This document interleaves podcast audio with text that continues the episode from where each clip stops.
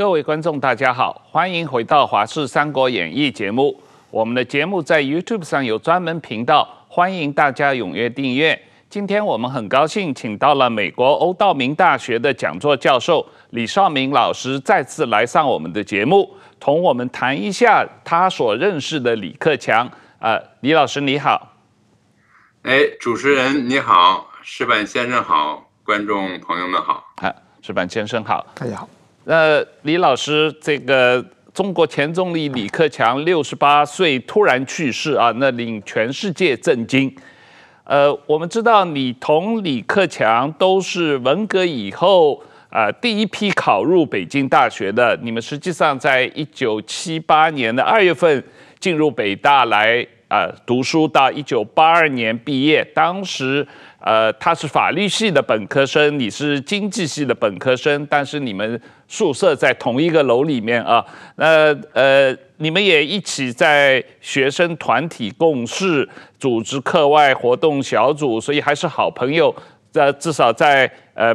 北大的那四年，你们关系是呃非常密切的，所以我想先了解一下，就你个人跟他的交往和对他的印象，和对他的呃当时的呃家庭背景的了解，他的学业的状况的了解，呃，能不能先给我们介绍一下？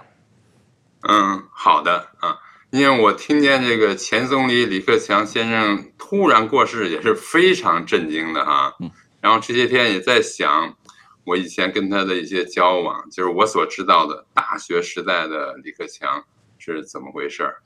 呃，毛泽东在一九七六年去世，这才结束了十年这非常可怕的这文化大革命。那么中共七七年做的第一件事恢复高考，所以我们呢才可以这个参加高考。呃，我和李克强都被北大录取，他从安徽，那么我从河北哈。他进了法律系，我进了经济系。那么当时呢，这个这呃，中国的大学都有在共产党领导下的学生会，呃，我们都在学生会里边。李克强呢是学生会里边的一个主要的领导人，另外一个领导人叫张伟，是我的呃经济系同学，他们俩就是比较佼佼者吧。嗯，我怎么成为学生会的干部的呢？因为我会画画。我原来文革的时候很认真的跟几个名师学画画，最后也也成了，就是在在呃毛泽东去世的时候，我还给他画遗像，再挂在这个呃操场上。所以呢，北大有有这个美术组，因为这个学生会的一个重要功能就是宣传嘛，是对吧？就鼓动嘛，对，所以美术组很重要，美术组就招人，我很高兴，我就去了，去了，然后因为我我画的确实比一 一般没有受过训练的要好很多。所以我就当了美术组组长，这也算是一个小学生干部吧。对，嗯，这样我们就认识了。那么当时很有趣的，就是有一个背景，就是一九七八年，也就是七十年代末到八十年代初这一段啊，是中国思想界最活跃的时候。是因为那个时候，那个中国已经濒临崩溃，所以共产党知道这样不行了，他就说：“哎，大家来想办法。”所以呢，就放开，让大家随便说话。就那个时候，我们都真是啊，意气风发，就就议论，就跟李李克强这个讨论起事情，一拍即合，就成了好朋友了。嗯啊，那么呃，当时我记得在北大这个学生会里边，呃，就是就是我们叫侃大山啊，对他，对他跟我们其实有一点，我当时对他的第一个印象就是，呃，思想非常敏捷，然后呢，非常刻苦。他读的书是很多的，他不是说光跟那像我一样 胡说八道，他真去回去读啊。所以我说你读的书读的脸都黑了，他他脸色比较深。后来才知道，实际上他他那是一个不太健康的颜色。但他他的那个，因为我是会画画的嘛，我每次坐那聊天，我就观察他，就老想怎么来表现他。他那棱角分明，轮廓也非常，就是就是叫我们叫形象非常好的一个一个人。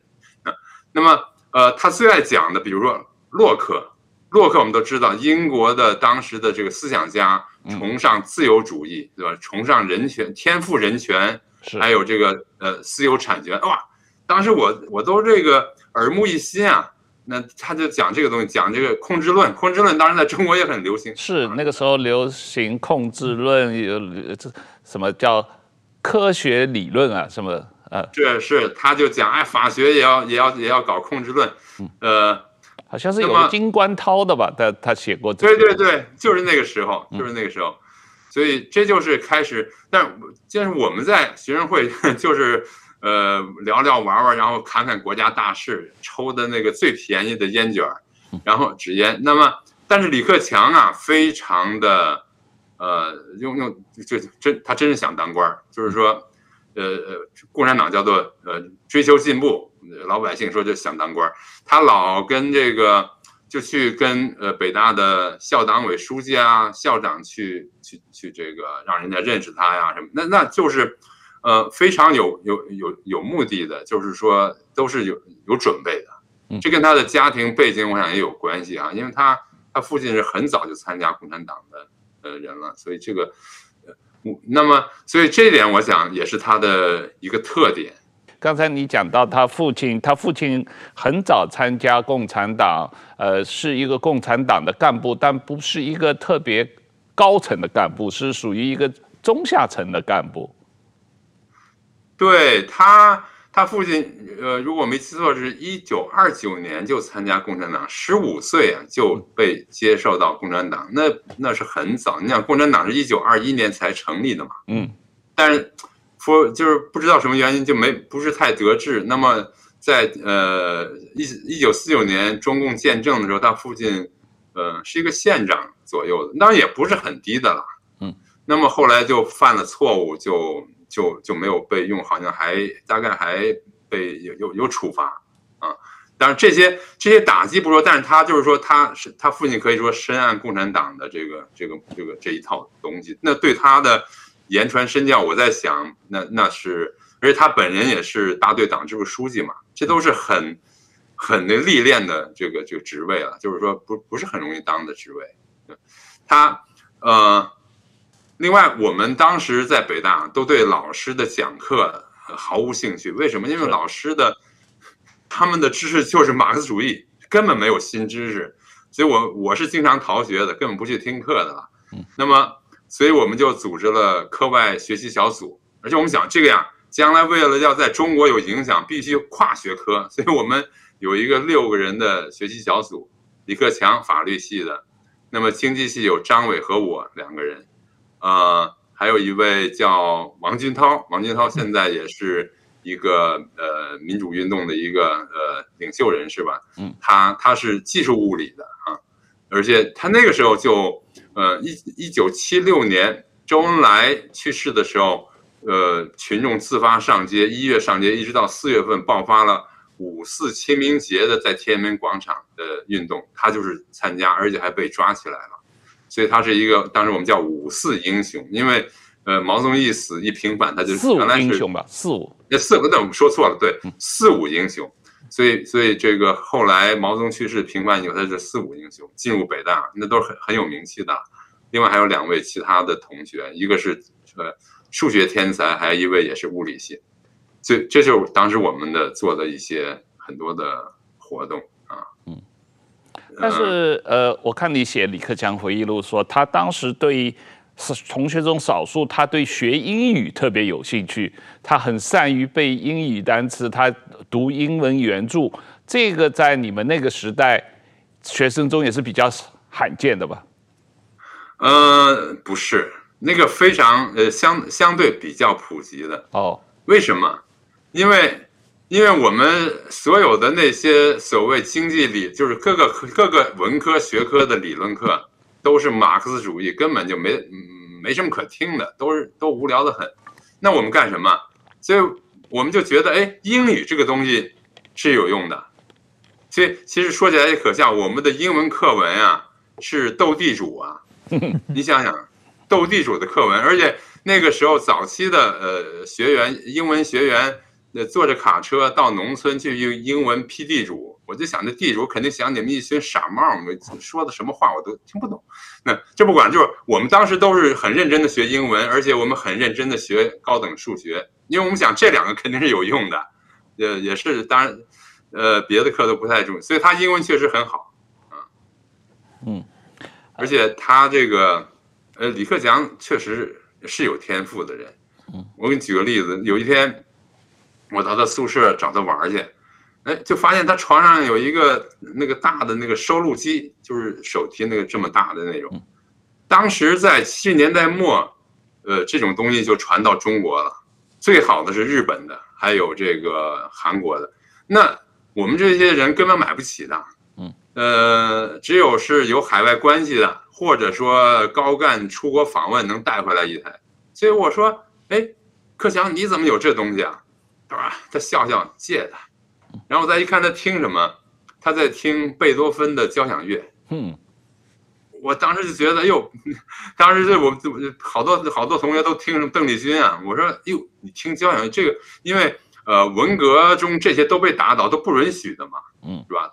而且特别是边远地区，像安徽什么的，可能北京的高级知识分子家里可能，哎呦，我就说你怎么会喜欢这种东西？他说是，他说我从来原来没听过，但是我一听，哎呀，就就就被震撼的不得了，我就觉得这简直就是为我写的，嗯，我就牢牢这这话听起来很狂妄，但是我就记特清楚，我我就这个 这么多年我就记着他这句话。这就是当时我在大学呃知道的李克强嘛。是，当时呃所有人都回忆说他跟法律系的龚祥瑞教授呃关系非常密切。龚祥瑞是中国著名的宪法专家啊，那是也是中国法律系北大法律系最有名的自由派的教授啊。呃，不知道你跟他李克强接触的时候有没有听他谈起龚祥瑞？呃，经常经常听他谈起。嗯呃，八十年代我到美国，我因为我八二年毕业就出国了嘛。嗯。八十年代我到美国的时候，有一次到康奈尔大学找同学玩，也是他们法律系留学到美国的。他们说：“哎，那龚教授来了，要不一起坐坐？”所以那个时候我还看见到了龚教授。是。嗯，当然在在中国也是见过或听过的，都是。确实是这样。是我我在北大读书的时时候，也是听过龚龚教授很多次的课啊。李老师，刚才你提到了你们几个朋友，李克强、张伟、你自己、王军涛，最后都政治上都走了非常不同的道路嘛啊。那你说李克强在大学本科的时候就有很强的从政的企图，走体制内的路线。你现在事后看。那个时候他为什么会有这么强烈的走体制内路线从政的这样的企图心啊？你这个问题问得好。其实当时呢，张伟也是跟他走一模一样的路线。嗯，张伟是当时学生会主席，李克强是团委书记。嗯，对，是这样。当时呢，其实北大的团委书记不是学生任的，是专职的非学生的人。你比如说。呃，原来那个我们刚进校那个团委书记叫王立梅，大概他是跟他他是早一点的。后李克强任北大团委书记是他毕业以后留校任的团委书记。嗯啊，那么他们俩，他张伟是学生会主席，李克强是学生会常委会主席，就是一个监督机构，反正都是领导了。嗯，是这样。那么呃。张伟也走这个路线。如果当时我们想不出别的路线，大多数的同学都是说，毕业要到政府工作，那要要积极入党，到政府，基本都是这样。呃，我我觉得就是李克强超前的成熟在政治上，比起我们这些人来，他就很早就就就就我觉得他就下了这个决心，就有有步骤的去做。但同时我，我我佩服他，就是他思想其实非常开放，非常。他就能够接受新事物很快，他的那个理解能力和和他的这个悟性都很好，但是他可以在在某种程度上，他可以把做官和他的思想能够能够分开一点，这个也是很不容易的。其实一直到八五年啊，我八二年出国，八五年的时候，我第一次从美国回到北京看我父母家人的时候，那正好嘛，他在团中央工作，我们家住在前门，呃，第一座。邓小平当时盖了很多的叫前三门，前三门的那个高楼，现在看质量都很差，但是你在在在大街上你一看很漂亮。我们是前前门东边第一座，他们那个团中央第二座 连着的连体的。其实打电话到到他那团中央坐会儿，然后我们我们下楼了，就是下楼就一边聊天，他还我记得很清楚，他一见面就说。呃，你爸很厉害啊，大闹中宣部。因为我父亲叫李鸿林哈，也是。胡耀邦底下的一一个改革开放的这个呃笔杆子吧。嗯，胡耀邦把他调到中宣部，胡耀邦当中宣部长的时候，把他调中宣部当理论局副局长。他提出来，呃，读书无禁区，啊，不是人民忠于领袖，而是领袖忠于人民，这都是我父亲提出来的。这个当时是很震撼的，在七十年代。那么后来邓丽群，呃，胡耀邦当总书记，邓丽群呃接管中宣部，他是左王嘛，他最左。对，那来了第一件事要整整肃李鸿林。对，那我父亲不不服，就跟他这个这个论战，所以那就叫李鸿林大闹中宣部。那李克强也，克强跟我提过，我们还跑到这个烤鸭店大吃一顿，反正那就是最后一次见他了。那相谈可以说相谈甚欢啊，他还他还带同学到我家来，这个一个日本留学的同学。也是把法律系的聊聊聊天，因为那时候好像呃李克强也是带青年人到日本考察，叫什么中日友好之船什么的。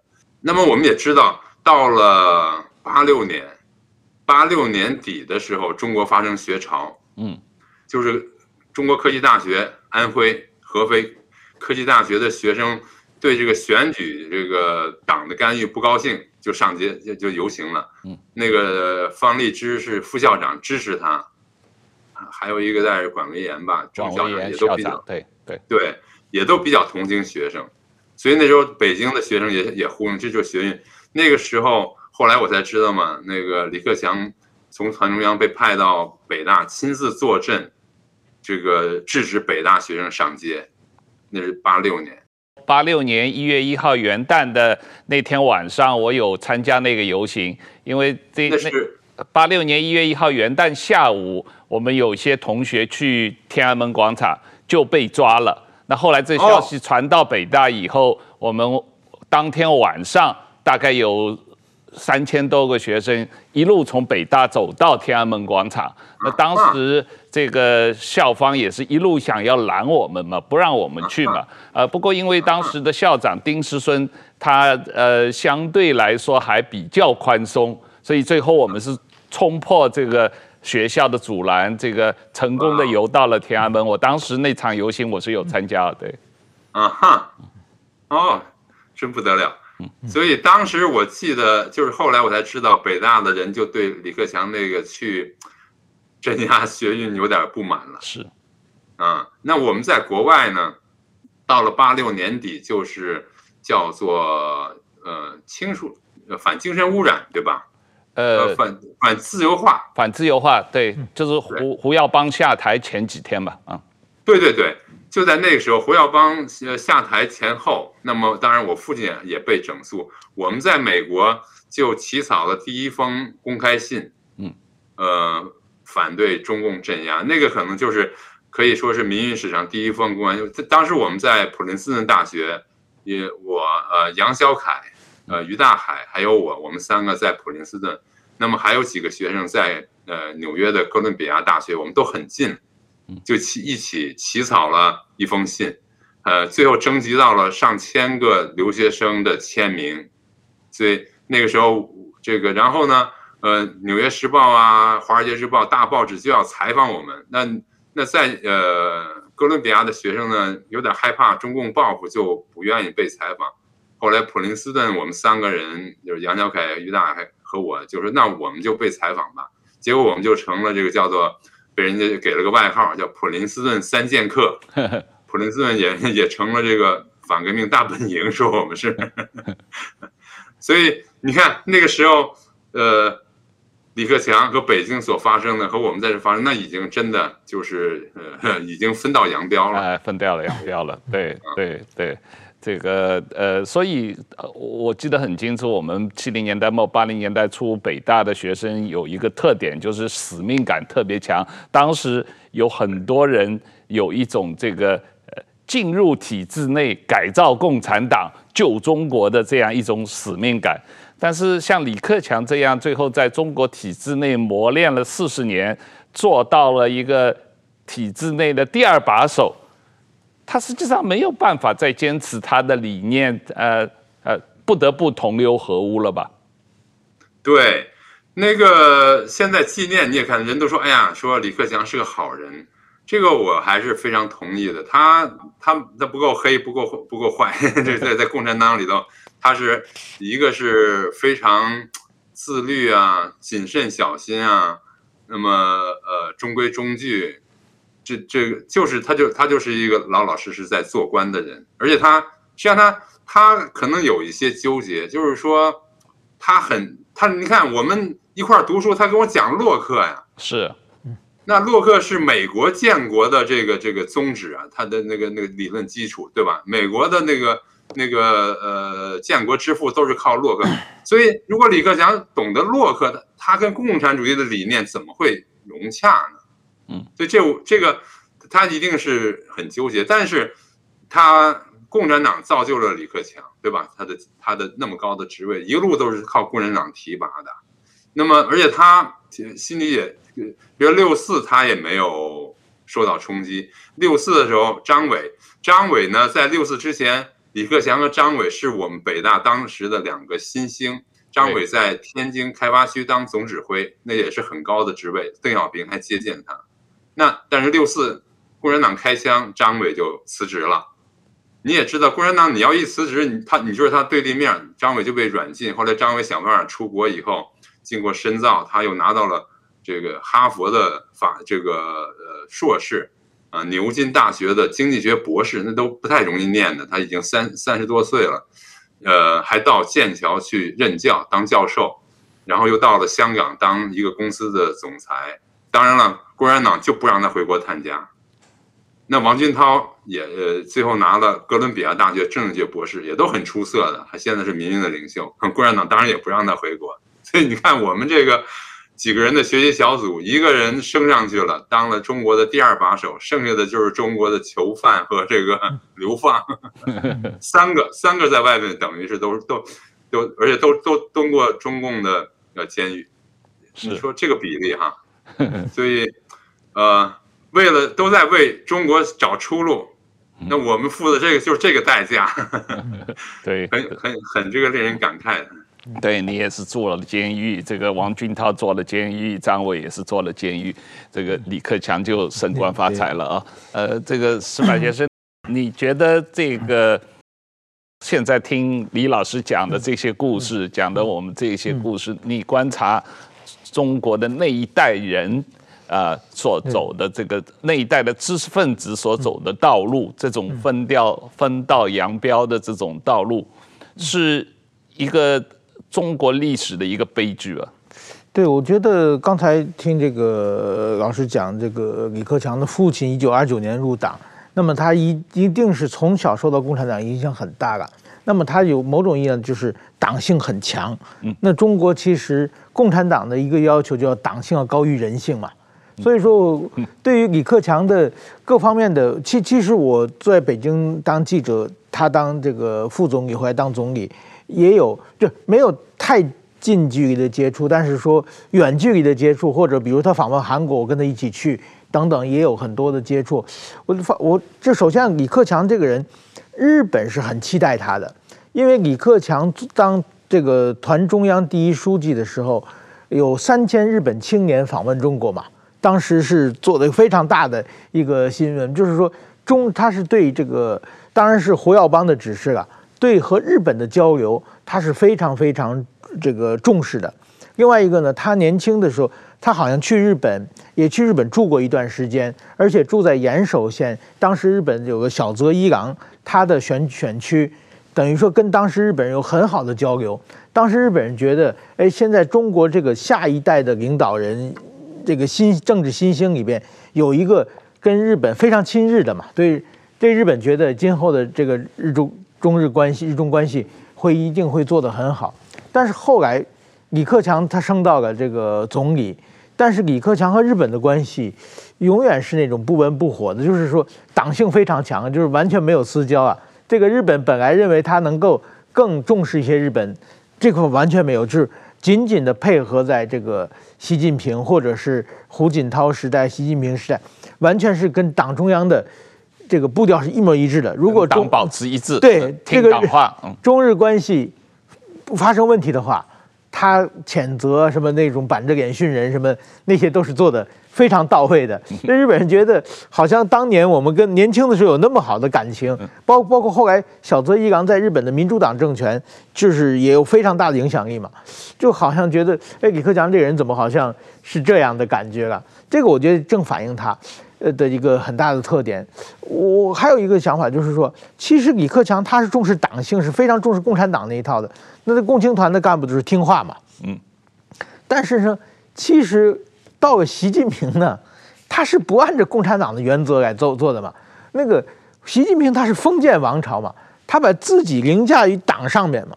这一点，我想李克强多多少少也是不适应的。所以说，大家很多人。这个怀疑就是这次缅怀李克强，认为李克强是一个很好的领导人。但是，如果说你站在他是一个站坚决站在共产党组织优先的这么一个逻辑上，呃，成立的一个一个一个政治人物。但是习近平呢，他把共产党的所有的这个规矩、共产党的这个各种组织全部打乱以后，完成变成一个封建王朝式的统治者。我想这一点和李克强还是有点格格不入的。所以晚年的时候。李克强讲了一些，就是说中国有六亿人，只有一千万一一千人民币的收入等等这些真话。其实我觉得他对习近平搞个人独裁、个人崇拜这些事情，我想他心里一定是觉得不以为然的嘛。他年轻的时候接受过那么多西方思想，对习近平这种老套的个人崇拜，我想他心里不可能同意的。石板先生刚才的分析非常有趣。就第一个，就是你讲他跟日本的关系啊，就是。我我完全同意，因为当时也是嘛，我八五年呃回去探亲的时候，我就他就呃我就看见他对日本非常喜欢，把那个留日的同学叫到我家聊天儿，然后他而而且那个呃李克强还跟那个日本留学同学俩人比日语，当时我都有我说你原来我知道英语好，还不知道你日语还这么好呢，所以当然我在美国也没太关心，就是也是那个你说的那个中日友好之船三千青年。就他真是啊，但是你说的那个也太对了，党性压倒一切，这个是毫无疑问的哈。那在这个上没有没有余地，有余地，那么我们看看赵子阳、胡耀邦就知道你的下场就是那个啊，那是那又是稍微后话一点。但是呃，矢板先生，你讲这个啊，习近平是封建王朝，不讲共产党规则，这个我有一点这个不太同呃不太相同的看法。其实我觉得习近平才恰恰是完全遵遵守了共产党的规则，这有些是潜规则，有些是写在纸面上的。那么像胡锦涛那样九龙治水，谁也不管谁，我觉得倒是一个艺术，不是共产党的常态。共产党的常态必须是大权在握。那毛泽东这个这个教训太深刻了，那他不能给刘少奇的，也不能这个。所以他也是不能让人说话的。那个，而且习近平你要细看，他可以说他没有一条是违背了党规的，他都是按党规做。他那个党和甚至宪法都给了主席和党总书记大的权力。那么在胡锦涛时代，胡锦涛是真的是很从这些角度讲，他很随和。当然他的时代最贪污，我们也知道，他九龙治水是各各管一块，你贪你的，我贪我的，咱们咱们都赚钱就好了。那么，所以那个给大家一个是，我觉得哈是有点错误的印象。他说：“哎，胡温，胡温，你现在怎么习礼不习礼了？你习说了一一切都是你说了算，没礼了。那但是那当然，这个所以总理确实是 在这里边，如果他要想斗，他绝对是在主席和总书记的下风。这这个当然是是我的看法啊，也也呃有点有一点点不太一样。李老师，这个八零年代的中国的这些。呃，年轻的学生啊，有思想自由的学生，很多人进入了体制。呃，他们当时进入体制的目的是为了改变共产党，推动在体制内推动改革开放。可是他最后都被中共的体制淹没了。那像李克强当然是一个标杆的人物。呃，实际上还有很多类似的，他同一你们同一时代的人，呃，似乎似乎。揭示了一个一个规律，就是共产党这个体制现在已经是没有办法从从内部来改变它了。嗯，是这个意思。你比如刚才就接着我们的话题讲哈，嗯、李克强是很多人说他是他是这个党内自由派的一盏呃一盏一杆大旗了，是吧？是可以说你像胡耀邦当然是更是大旗了。还有包括我父亲那辈人，都是为他这个呃这冲锋陷阵写文章。你比如说呃，你你要是就是他们的目的是目标是什么？咱们先说，你说习近平眼里的共产党的目标，执政的目标是什么？习近平心里很清楚，说的也很清楚，东西南北中，党政军民学，党是领导一切的。他这个原则，不管你是私企还是国企，你做任何事情，我并不是要没收你的私企，但是你私企一定要牢牢的掌握在为我服务的。前提下，你要是偏离了，我就要我就要这收拾你。呃，他现在已经因为实力大了嘛，要亮剑了嘛，在全世界他也要占主导，所以他说的很清楚，而且他是他是硬碰硬的，我就是我用钱收买，然后呢，我用军力来来这个威慑，两就是软硬两手征服世界。那你要问李克强，你说你从政执政的目的是什么？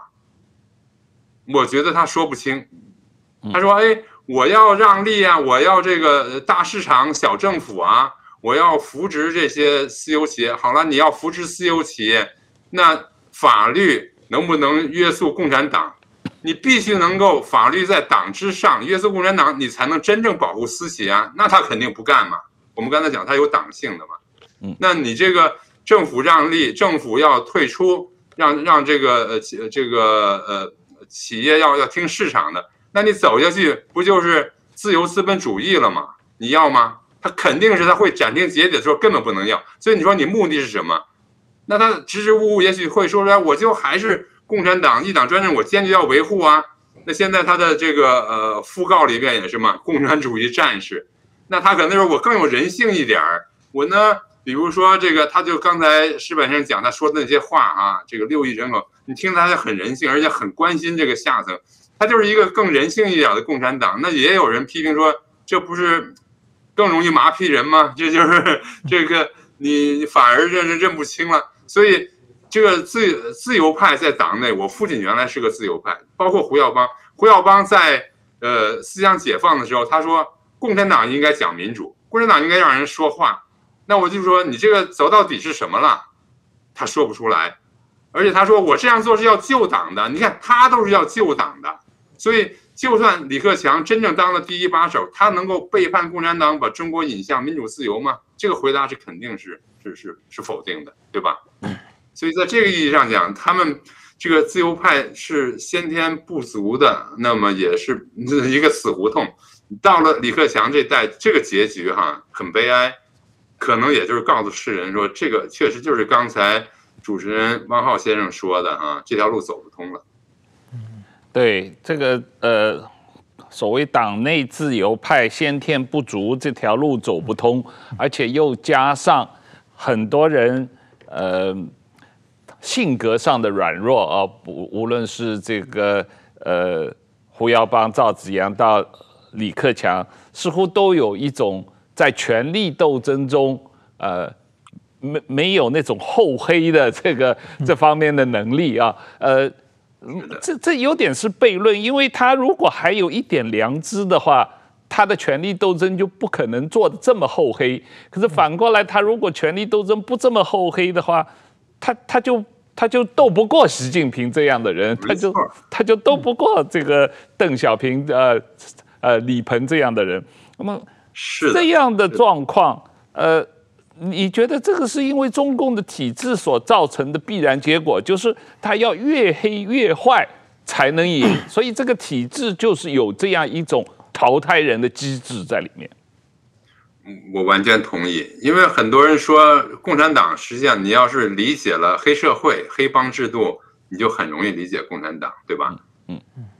所以在这个是那，所以我觉得李克强真的没办法做一把手，也也绝对斗不过习近平，因为李李克强是谦谦君子，嗯，他是他是讲规则的。刚才石板先生也讲了，他是讲规则的。你这个那就没办法，你在这里就不可能当一把手，那个一定要这个这个心黑手辣，要不然你就完蛋了。这个制度就是这样。那那呃，习近平深谙此道。刚才我们讲。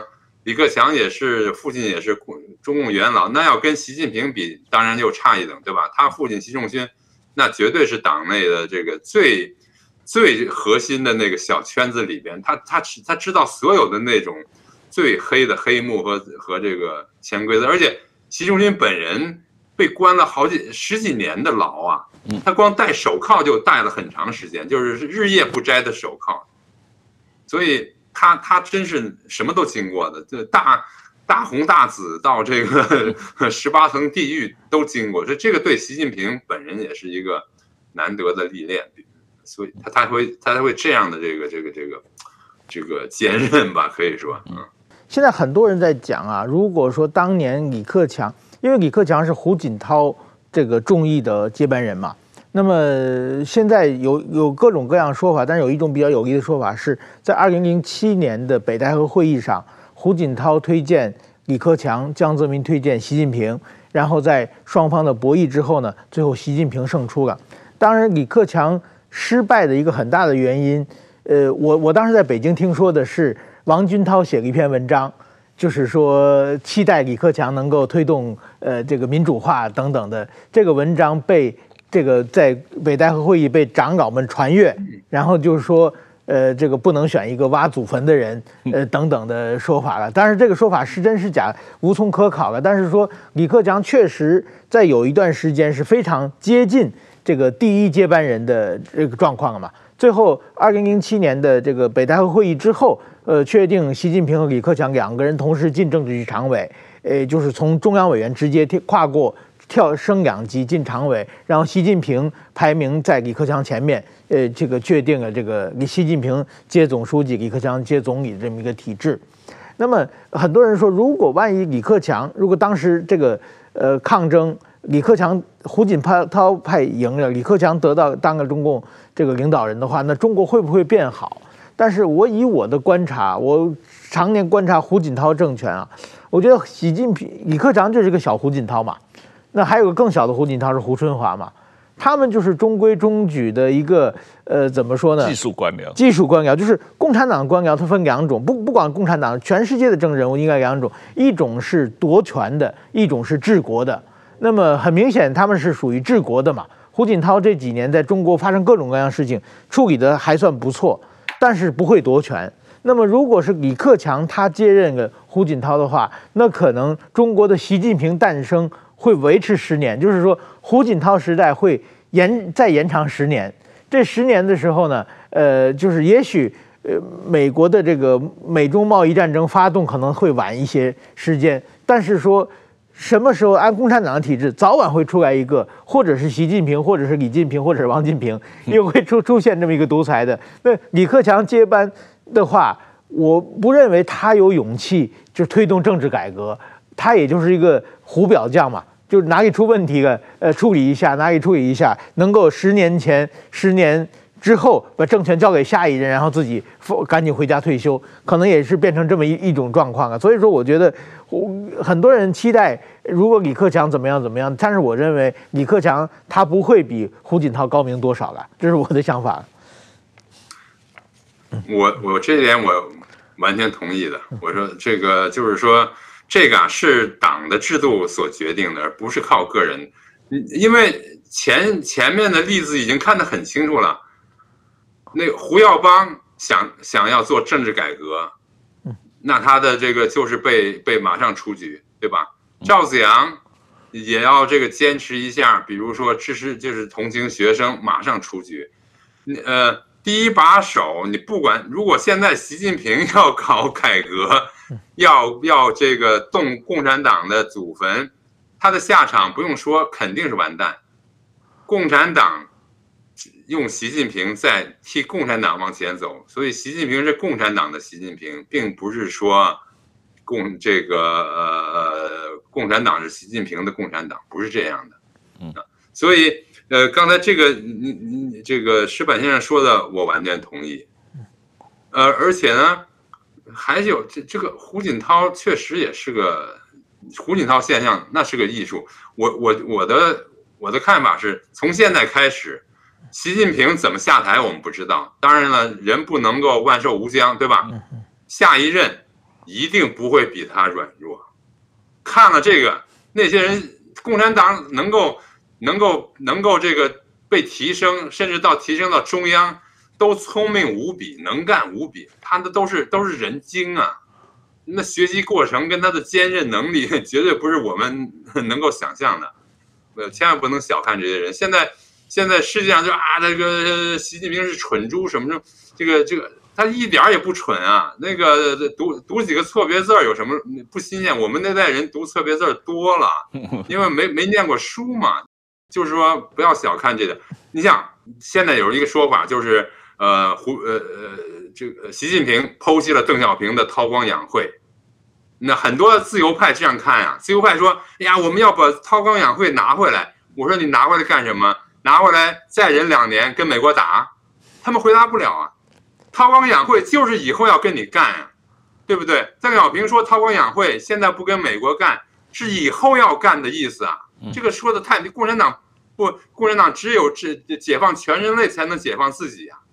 那到了会，所以在江泽民时代那么崇美，为什么他实力不够嘛？到了胡锦涛时代，实际上已经跟美国较劲了，把美国的那个、那个、那在太平洋造岛早就开始了，对吧？然后把美国的一个潜水装置拿起来就走了，就根本就就偷走了，那美国气死了。也当然，所以不并不是它它不是一个突然从习近平开始，它就逐渐的开始。到了习近平开始亮剑，那实力大了嘛。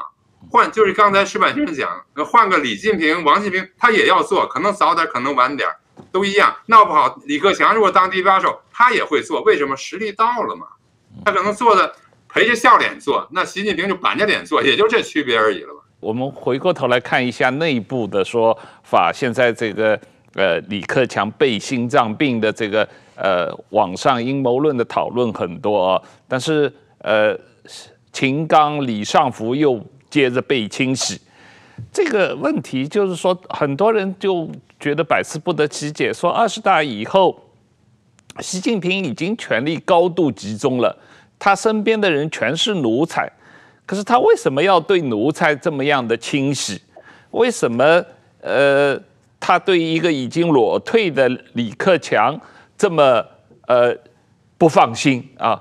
这个呃，这个习近平这么做的这个逻辑。和他的这个最终的结局会是什么样？这个呃，我我有点看法。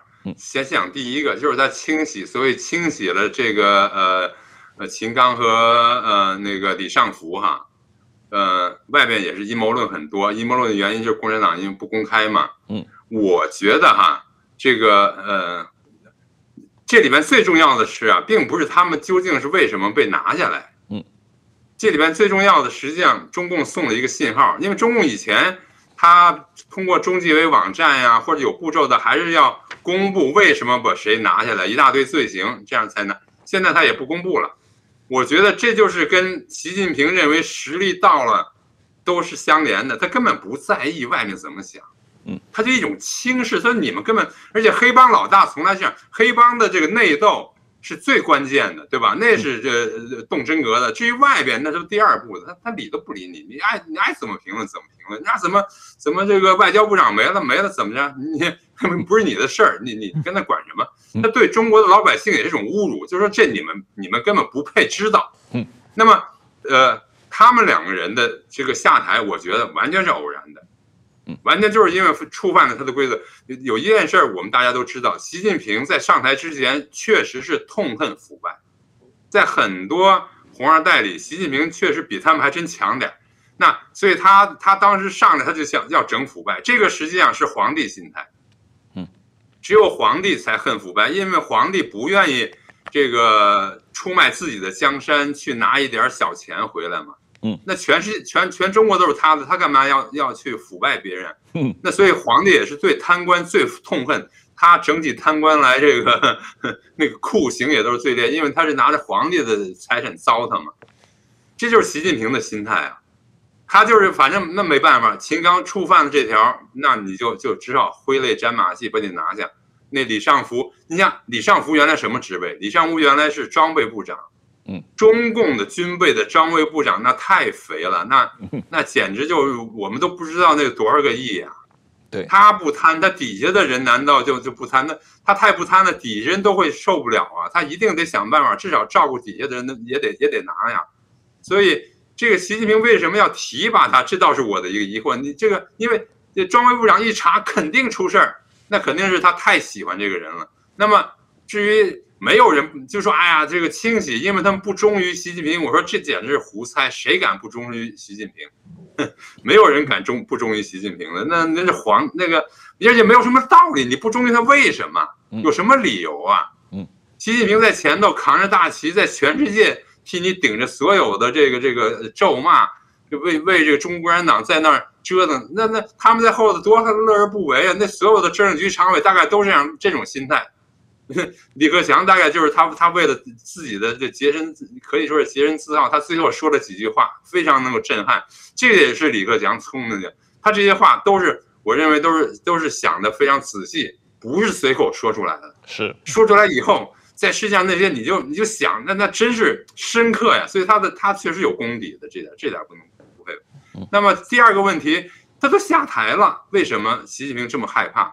当时他一下台。有些有志之士就说：“哎呀，这下子李克强可危险了，因为，因为你想，如果习近平出点什么事儿，因为他下台已经被全世界公认，特别中国，他是被逼下台的，而且他当时民意是最高点下的台呀。嗯，他说的那话啊，人在做天在看，哇，这些话使他的民意真是到了顶峰。你看他前几天身体好好的去了敦煌。”也很低调了，但是被老百姓看见啊，总理好，说这老百姓真是喜欢他，没喊一声总理好，那习近平就揪下心，他睡得着觉吗？李李克强一天在世上有点三长两短，中国政治一有变化，所有人想到的替换的人就是李克强，没有别的人有这个声望会被想出来，真的想不出来了。你想这个。呃，习近平就是实，就是就是实际的皇帝嘛，他没有，他不是一个名义的，就是，但是他是实际的皇帝。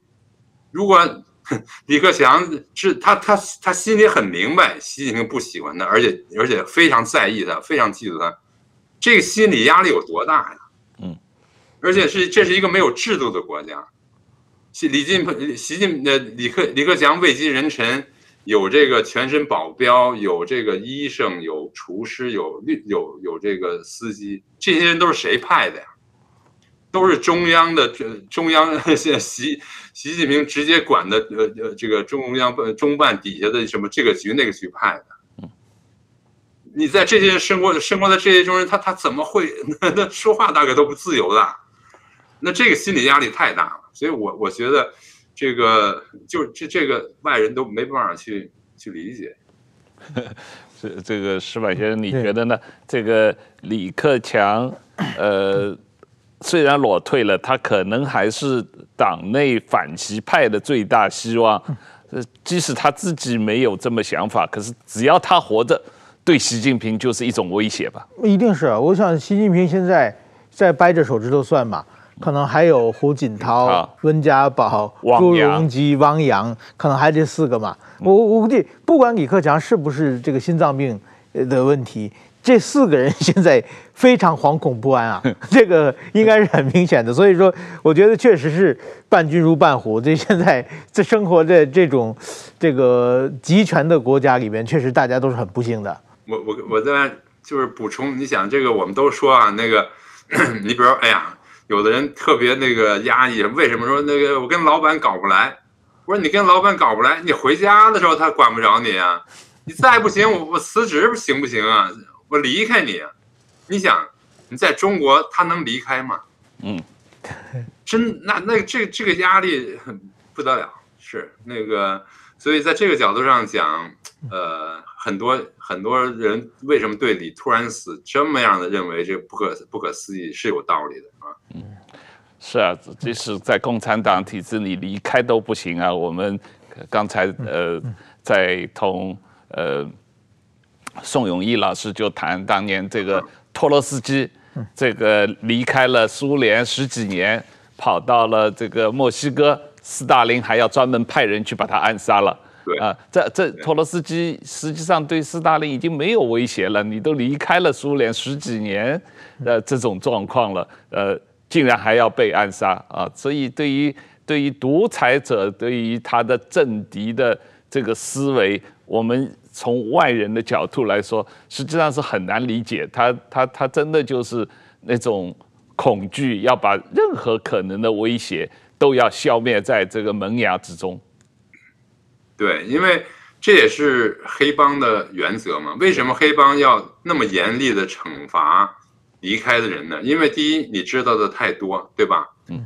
第二，一定要杀一儆百，别人不敢效法，对吧？他他是他是不得已的嘛，他一定要这样做，要不然他就不是黑帮了，他就他没法维持了。嗯，从这个角度讲，嗯，是当年胡耀邦也是被迫下台，也很惨啊。胡耀邦。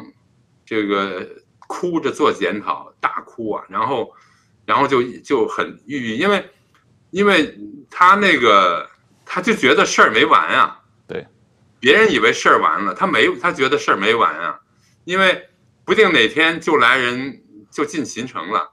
哼当时林彪摔下来以后，林彪的四个大将，这黄武李秋，那周恩来亲自跟他们谈话，你们都没事儿啊，你们都放心，一点事儿没有。哎，该干什么干什么。没两天儿，过来说，哎，咱们再换个地方谈谈吧。这一换地方，就再也见不着人了，对吧？这个事情，那所以胡耀这个所有的中共最高层，他们享受最好的待遇，但是每出到一个地方都要都要批准的，那就在一个大监狱里啊。所以，在这个这个大监里是别说什么的，活着人都不敢说话，所以。